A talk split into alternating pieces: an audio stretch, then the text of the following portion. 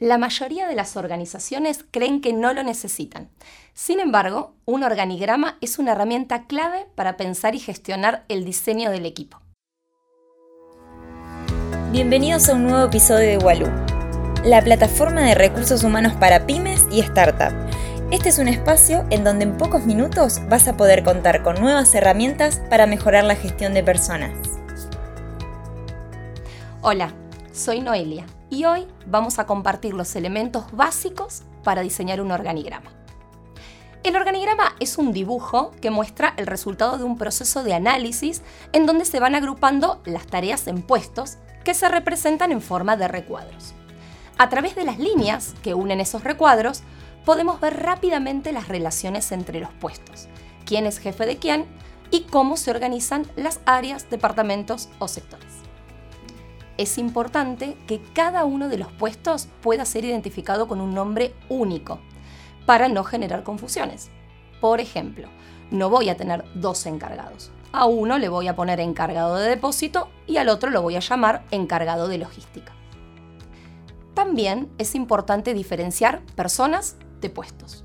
Existen organizaciones en las que hay una misma posición ocupada por más de una persona. Pensemos en un puesto de atención al público o un operario de depósito.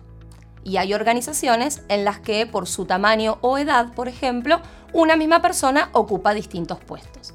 Entonces, para que el organigrama sea fácilmente comprendido, te recomiendo que sumes él o los nombres de quienes ocupan cada puesto. Para entender las relaciones jerárquicas que muestra un organigrama es clave saber que hay dos tipos de líneas. Las líneas continuas representan las relaciones jerárquicas directas, unen puestos que están asociados y establecen niveles de responsabilidad y decisión. Por ejemplo, el de arriba es el jefe.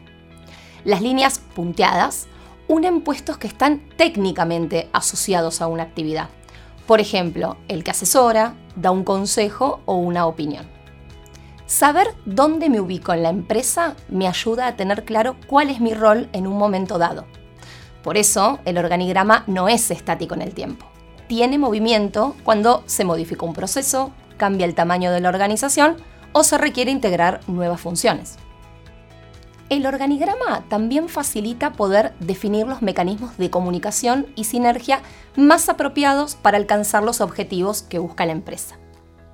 Espero que esto los ayude a comenzar a pensar en el organigrama de su empresa o los motive a revisar el que ya tienen. Como siempre, nos pueden consultar por cualquier duda. Hasta la próxima.